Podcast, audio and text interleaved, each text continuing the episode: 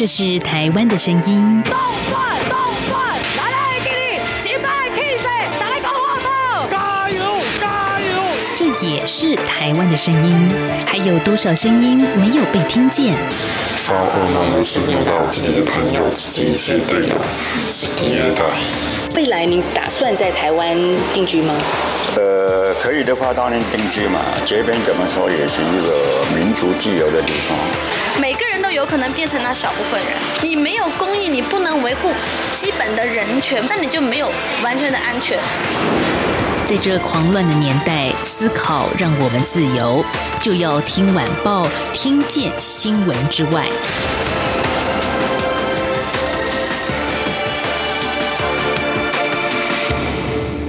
欢迎收听，就有听晚报，我是宛如。今天是十一月二十四号，星期二。有一个话题呢，其实宛如从上个星期三之后就很想聊，一直。按按按按到现在啊，今天都已经隔了快一个星期了。不过这个话题是在台湾啊，可以说是持续的延烧。也就是中天新闻的换照案，在十八号结果揭晓，NCC 就是国家通讯传播委员会的委员会议呢，是以七比零决议不与中天新闻台换照。那换句话说，这个中天新闻台就必须在十二月十一号使用执照届满之后归还频道。当然，这个消息。一出呢，哎，宛如我自己的，不管是我们脸书平台啊、社群平台，或者是 WeChat 的微信上，我都有不少听众朋友来做回应。我接收到的反应，大概就是说党国时代来临。好，那还有呢，哎，WeChat 的微信上，中国大陆听友就是说呢，要力挺中天。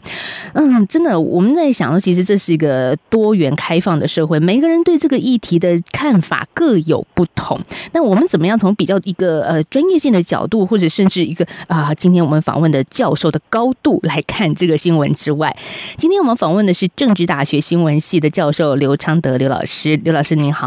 啊，宛如好，各位听友大家好。好，老师，我们看到 NCC 的委员当然有他的理由啦，说给予中天不予换照，列出了四大理由，说一下，就是中天呢屡次违规，还有内控失灵以及大股东干扰，最后的是说未说明改善的可能性。嗯，不过。其实大家还是围绕在一个话题，就是言论自由上面啊。像我们的听众也认为说啊，好像这件事情就是一个台湾再度走回头路的党国时代。那二十二号才刚刚过去的台湾秋斗的主题之一，也就是言论自由。所以，老师，你真的觉得吗？这个台湾的此时此刻走向了民主当中最黑暗的一天吗？呃，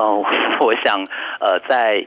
台湾现在的社会环境里面，要直接说我们没有言论自由这件事情，我觉得可能要有更多的证据，而不单单是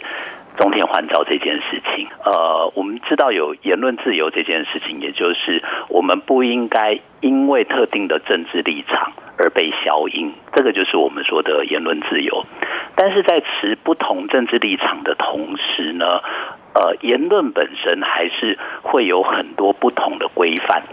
那举例来说，不能造谣；举例来说，呃，不能呃污蔑、诋毁。嗯。哦，不能恶意的攻击，这些简单来说就是我们在讲的呃言论自由的界限。好，所以老师刚刚谈到的是言论自由，其实也不能无限上纲，它还是有界限存在的。不过我们也必须说，其实，在最近大家所讨论到比较多的，会是说啊，政府审查中天甚至不予换照，就是因为它的颜色跟政府不一样了哈，或者甚至有一些媒体是说中天是比较一个偏红色的媒体，可是政治本。本来就有各自的光谱跟立场嘛，所以难道因为这样我们就不允许他发言吗？呃，当然不是这样，就是对，至少对呃我来说，我们在讨论这件事情的时候，并不是他的政治立场如何，就是呃这不是蓝绿的问题，甚至我要说呃在台湾要主张跟中国统一，或是主张。现在连中国共产党都不见得坚持的共产主义这件事情呢，我觉得都是必须被保障的。但是呢，当我要提出这些主张的时候，呃，我所根据的理由是不是有事实根据？这个就会是我们说的言论自由的界限。当一家电视台如果在事实查证上面不断的出现问题的时候，也就是我们说的不断出现不实讯息，或是现在大家比较呃耳熟能详的不断出现假新闻，而且看起来并不是呃我们说的。过失，而是说有点蓄意的去做这些假新闻的时候，那他就逾越了这样的一个界限。那这时候就不是立场的问题，而是你的言论的内容到底是真实的还是呃刻意造谣这样的一个问题。所以这可以区分为两个层面嘛，一个是真实与否，一个是政治立场。政治立场，我相信台湾民众应该是很习以为常了。但是我觉得媒体其实更重要的是，它能够在在一个公共空间上面，让大家可以有不同的思辨跟讨论哦。但现在没有了中天，好，我们继续再问下去，会不会造成说有些人觉得说啊，那我支持的这个角度没有了，怎么办呢？当然，很多人会觉得说，那是不是 NCC 的七人小组，它是不是能够代表着我们多数人收视的一个权利啊？对我，我想先回到那个 NCC 做这个决定本身，它是不是呃？由 NCC 独断这件事情来谈，因为很多人会担心说，在这个过程里面，好像是 NCC 的委员们凭着个人的喜好，甚至是呃政治上面的指令做出的这个决议。那我想要先回到这个审查的过程，呃，台湾在两千年之后，很多人都认为说，媒体不应该由政府来直接管制，因此呢，我们在做这些媒体业务，特别是结构管制，包含我们现在谈的换照这件事情呢，他就非常强调说，我们需要透过一个相对来说公开透明的过程。那以这一次 NCC 的呃这个换照的审查的过程来说呢，呃，大家可能比较多人看到是最后这七位委员的会议的决议。但是你再把它往前推，其实这个换照的过程呢，首先它要经过呃，我们不是由他们内部来决定，而是从外部，包含公民团体、包含新闻工作者、包含专家所组成的一个换照委员会，呃，也就是他们俗称的这个呃初审，来对每一个换照的案子进行审查。那至少我们在这个过程里面，首先看到。呃，专家学者、公民跟新闻工作者的参与，再来，我们也看到 NCC 在呃上个月举办了那个听证会，那这个听证会呢，也不断的受到不管是媒体或是公众的监视。这整个过程呢，我们都可以看到，呃，NCC 委员在做决议的时候，如何让这个过程尽量的公开透明。我觉得这个是一个非常。重要的，我们说的专业审查的基本要件。好吧，我我再继续阴谋论下去好了。其实最近都会有一些呃讯息出来说是总统府内有传出一些文件啦，或者是当然媒体捕风捉影的报道。当然，特别是这次受到众人关注的，也因为是台湾第一次，也就是 NCC 二零零六年成立以来对于新闻台的不予换照。因为如果是一般呃比较属于综合台的节目，可能大家呃会关注，但是关注。度是是比不上新闻是不是应该被关台这件事的。对，那呃，我想很多人都会怀疑说，这里面还是有政治操纵，好，或者说这些政治控制的问题。呃，我我觉得还是得分两方面来看。第一个部分是一个比较呃广泛的或是抽象的这个民主的原则，就是以。欧美到现在啊，全世界各地大概都在施行的这个民主制度呢，从来没有人可以说这里面的政治人物他不会滥用权力。那我想在呃这样的一个制度设计下面，我们都承认，不管是政治人物或一般人都有这种权力操控的这个欲望。好，那民主制度的差别是说，它必须有制衡的机关，它必须依法行政。大概我们会有这些所谓制度上面的呃要求以及制衡的这样的一个设计，去尽量减少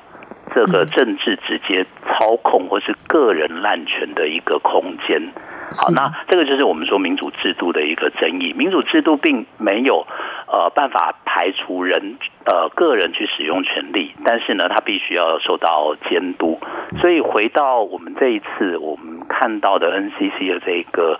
呃整个审查的过程呢，要说 NCC 作为一个独立机关，它不会被个人的政治立场影响。我想所有的人都呃没有办法打包票。但是呢，我们的确是透过了刚刚我们说的各种制度的设计，从呃这个委员的任免到合议的这样的一个制度，以及在那个换照的过程里面，我们刚刚提到呃公民团体啊，然后呃社会参与跟监督的这个空间，来尽量确保它不要受到呃政治上面这种打压异己啊这样这样的一个影响。那在这样的制度设计下面，我也得说，过去台湾大概从二零零六年到现在，我们都是用这一套制度在审查换照这样的一个呃过程。那么呃，如果这一套制度大家认为有问题，有一些空间，或者说这个空间太大，使得呃政治力的操纵很明显，这时候我们要来讨论整个游戏规则的改变。而不是在这个游戏规则下面，就是说我们已经呃做了这样的一套的设计之后呢，对于个案就单独说这个就就是政治控制，而要把这个结果整个翻盘，我觉得得去讨论说这个制度有没有出现什么问题。是，不过前天才刚结束的秋斗啊，主办单位也提到说，呃，其实。这次的游行不是挺中天新闻台，而是希望要同一套标准。那中天如何违反媒体伦理，也希望这个 NCC 委员要去拿去检验三立跟民视，也是比较亲绿的媒体啊。呃，这个我完全赞成，嗯、就是呃，我们也是呃这样，特别是学界都认为说，呃，NCC 如果在这一次确立了呃在中天的判例里面确立了一些相关的原则。包含说他在内容上面，我们刚刚说他不实讯息到底呃被裁罚到什么样的程度？大家认为说呃他可能不再有资格能够有呃这样的一个广电执照。好，然后或者呃大老板，刚刚呃主持人有提到，婉如有提到说他因为那个大老板的这个直接的介入，也就是我们说的所有权。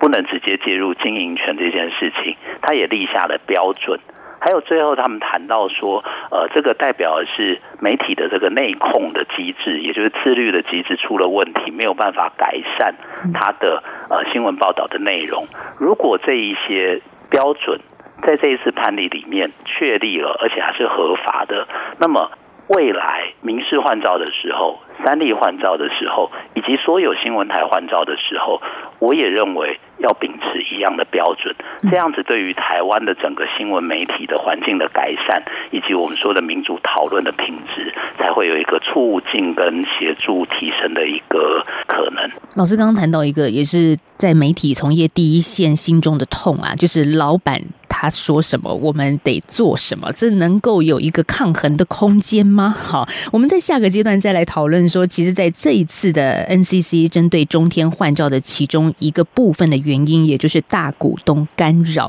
能够还给媒体专业自由吗？我们在稍后下个阶段再回到今天的就要听晚报。一起听最有 feel 的台湾之音。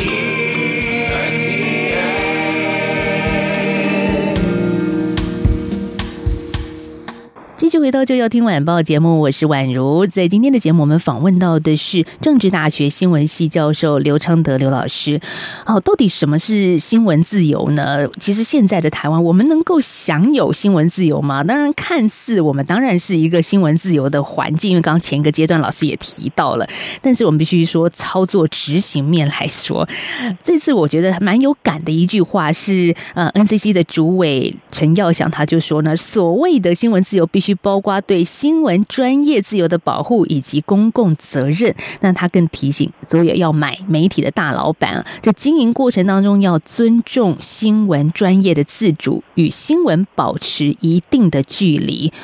好，继续要请教刘昌德老师了。这个老板买媒体，他到底图的是什么呢？这个媒体有可能。不听老板的而有自己的自由空间吗？呃，媒体本身第一个它可以赚钱，我想这是许多老板不管是创办媒体或是经营媒体的第一个。从获利的角度来看，对，对，因为它可以有广告，可以有订户，那它的确是一个赚钱的行业。好，那呃，第一个它可以赚钱，第二个更重要的是，很多人都知道，媒体它是政治意见的一个发生的重要管道，因此它有非常大的政治影响力。老板不见得自己要成为国会议员或是政治领袖，可是他可以借由批评或是追捧这些不同的这些政治的意见，达到他政治上面的一个非常大的影响力。这不管是在呃台湾、中国、美国、日本，我们都可以看到这样的一个现象。我想媒体本身，它除了是一个我们说企业之外呢，更重要的是它对于整个社会政治的走向。还有整个社会的发展，它的确是有一个很大的一个影响力。因此呢，我们对于说经营媒体这件事情，才会给予许多更高的这个专业的一个标准，而不只是让它成为一个呃老板赚钱的工具而已。哎，对啊。不过我也要想说，做新闻台或者做新闻，说实在的，成本蛮高的哎。对，所以真的能赚钱吗？我觉得老板可能想的就是老师在讲的后端的部分，它产生的社会影响力，甚至舆论的操纵控制这方面。是回到今天讨论的这个主题，台湾的新闻台来说啊，呃，以目前台湾大部分的新闻频道。大概都还是赚钱的，虽然它的获利率在下降当中。哦，那记者的薪水还是太低。呃，对啊，对，这个宛如就感同身受。对，没错。呃，薪水不是很好之外，嗯，还有另外一个问题是刚刚宛如提到的，就是在记者做报道的过程里面，会不断的受到老板的这一个干涉跟指挥，这个也让很多。记者、新闻工作者认为自己好像呃这个工作没有受到尊重，然后没有一定的这个自主性，没办法做出他认为专业的报道，以至于说现在在台湾很多记者都。觉得说这个记者工作呢，实在是越来越难做了。我想这个也是刚刚宛如提到说，在这次中天的换照过程里面，NCC 所提出来这个概念，这个在学界里面，我们把它当做呃有一个名词叫做外部新闻自由跟内部新闻自由的一个分别。那这样的意思说的是，呃，其实我们。知道在现在这样的一个媒体环境里面呢，老板要创立一个媒体，他不应该受到政治立场的左右。那呃，政治力不应该直接控制哪一些人可以说话，哪些人不可以说话。这个也就是我们说的外部新闻自由。那在台湾呢，现在这样的一个外部新闻自由获得了一定的保障。呃，这个也就是我们在这次的讨论里面看到的。不过，很多人都忽略了说，呃，所谓的新闻自由，其实并不是这些老板他买了媒体，或是他创立了这个媒体之后，就由他自己来说，用他的政治立场，呃，来决定说这个呃这些新闻媒体的报道，呃，这个好像就把它当作是老板个人的一个言论自由，这样是错的。我我比较喜欢用的一个比喻是说，这些新闻媒体。很像是在台湾，我们的很多的诊所跟医院，我们都知道，在台湾，如果你你是一个大老板，你有钱去聘用一些呃医护人员、医生啊、护士啊，然后呃，你可以找一个地方就盖一个医院，然后这个医院呢，它是可以呃赚钱的，这个都没有问题。可是呢，医生呢在看病的时候，他要决定说呃下什么样的诊断给。这些病人怎么样的一个医疗方式，或是给什么样的药，它是由医生个人的这个专业的判断来进行。这时候呢，老板不能跑来说：“呃，我觉得我要给这一个病人什么药，他得了什么病。”因为老板并没有这样的一个专业知识。那老板可以做的是，他创立这个医院，他要给多少的一个薪水，他要用什么样的制度，以及他用什么样的方式来让病人来看病，最后他可以获利。可是，在呃整个诊疗的过程里面，我们就要完全信任医护人员的专业判断，而不能让老板来决定。好，那这个就是我们说的医生的专业空间，也就是他的一个呃自主性。到了媒体这边，我们在看的就是，呃，在新闻媒体里面的记者呢，在报道的过程里面，其实他有他自己的一个专业判断，就如同医生一般。那我们现在看到的的这些老板的直接指挥，就如同医院老板对于医生的这种判呃医疗判断的指挥，这个是不恰当的，也不对的。所以在这次中天的这个案子里面，我们我们觉得说，其实 NCC 的这个看法有一点是呃值得去推广的，也就是老板不应该直接指挥记者、编辑怎么样来做新闻，而应该交由这些新闻的专业人员来做专业的判断，这样才是真正的新闻自由。所以，老板的工作就乖乖的，只要做企业的经营这一面就好了，就是内容的部分还是交由专业经理人去做。对，就像我们不能想象说老板来决定怎么样帮病人开药一样，老板也不应该来决定。新闻媒体怎么样报道跟采访？就是这段时间，其实也有人提出一个反对意见，就像譬如说，美国总统川普好了，他也很讨厌媒体，甚至就直接指着媒体鼻子大骂，但是他也不至于会换照或不予续照啊。那台湾，我们是不是可以有一些借鉴？比如说美国的做法呢？呃，我想首先是说，在美国，他们呃很多人都说川普不能撤 CNN 的照，那是因为。CNN 在美国不需要执照，这个是管制上面的一个不同的做法。但是在美国，并不是所有的电视台都不需要执照。像 CNN 这样的呃付费的频道，它本身不用执照，可是他们的无线广电同样要有执照。所以在美国呢，呃，过去一九八零年代也曾经发生过比较小的这个无线电视台被撤照的这样的一个例子。好，那这个是美国的状况，也就是在美国，呃，无线电视台受到的管制是比较强的。那他们也曾经有过呃换呃换照不过这样的一个状况。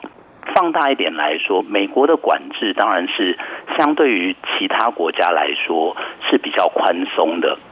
不过以欧洲来说，我们呃另外一个典范就是媒体管制的典范呢，在欧洲他们的管制就比较强。以英国来说，在这几年之间都还发生过撤照。就是对于一些付费的卫星频道撤照的一些例子，那他们持的理由同样非常多，都是因为这一些呃电视频道呢，它的内容上面出现了很多包含不实讯息这样的一个问题，因此呢，这些主管机关呢也会按照他们的法令来给予他必要的裁罚，甚至到撤照这样的一个程度。是，我可以想象，在欧洲，毕竟对于仇恨言论是有高度敏感性的。我们假设啊，这真的只是假设，有一间媒体，他在电视台频道上一直在散播这种激进式的仇恨言论。听众朋友，您觉得他应不应该被管制呢？其实，在最后有一个问题，是我们在上个阶段还没有机会谈到，就是说，老师，如果真的有人觉得说，我的收视权，我就是想要看中天嘛。那为什么你可以剥夺我这个权利？好，但是现在其实大家也不用太灰心，因为是网络的时代，你到网络上一样应该是可以看得到中天频道的 哈。那就让人另外一个反思是说，哎，那这样子 NCC 委员会做出这样的决议，是管控了电视卫星平台这样子的一个播送，但是网络的言论就无法管理了呀？就是大家还是可以看到中天的内容嘛？呃，对啊，我我想这个就是呃，宛如刚刚有提到说，呃，很多人觉得说，哎，我看不到中天了，我的政治意见或是我政治的立场是不是无法表达了？我觉得这样的一个呃忧虑呢，可能也太早了，因为在台湾的这个媒体环境里面，我们的管道相当的多元化，就是除了。受到比较强的管制的这个无线电视跟卫星频道之外呢，我们还有像网络 YouTube，或是我们还有呃这个出版业，就是我们说的报纸、杂志这些这些不同的管道，这些管道呢，它的呃媒体的经营其实基本上是不需要执照的，也就是呃主管机关不会拿这一些对于广电媒体比较强的这种呃管制的标准来决定。你可不可以在网络上面发言？你可不可以办报纸来发言？以旺中来说，目前旺中集团除了中天电视之外，其实它还有中视。那中视当然也是需要执照。另外，它还有中国时报，中国时报就不需要执照。那还有刚刚宛如提到的，如果中天电视、如果中视或是中国时报的这个内容，它要放到网络上面，其实。我们以 NCC 来说，它的角色来说，它是没有那么大的一个角色来决定说这一些政治言论，呃，可不可以被流传，或者可不可以被发出来。那这时候呢，我们就不需要说这么担心，呃，刚刚提到的这样的一个政治言论，这样的一个政治立场完全被打压的一个问题。是我最近就会看到，从上礼拜三之后啊，中天电视的新闻就会一直主打这个论调哦，就是他们言论自由被打压，然后整个国家变成一言堂。可是我觉得今天听听尚德老师的介绍，你就会发现什么是一言堂呢？好像真的这件事情有到这个程度吗？好的。可以看看最近，当然也是观摩一下了。中天怎么去陈述他们的己见？当然也希望透过我们今天的节目，也可以让大家听一听。哎，原来是有不同的思考的方式的。我最后必须再说，当一个政府被扣上打压言论自由，特别是新闻这一块的时候，其实就好像有点难以辩驳。哎，哦，对不对？呃，我觉得。可能要回到说，第一个，当然，呃，我我也得帮中天的支持者说一句话，是说，呃，刚刚宛如提到许多对于这一个过程里面政治力介入的一些指控啊，呃，包含说曾经流出来的所谓总统府的密件。或者曾经呃，行政院长对于 NCC 的一些做法，他曾经公开发表一些谈话，其实代表当然都是台湾的政治人物，常常也都抓不好他们的这个分际，也就是当我们认为说媒体作为一个第四权，它有监督政府的一个。天职或者说他的职责所在的时候，其实政治人物对于媒体相关的施政，还有他一个专业的表现，呃，他要特别谨慎的发言。嗯，呃，政治人物对自己的角色认知要更清楚。在这个过程里面，的确有些政治人物做了不当的发言，甚至呃，可能有一些不当的做法出来。在这样的一个状况下，我觉得难免会有。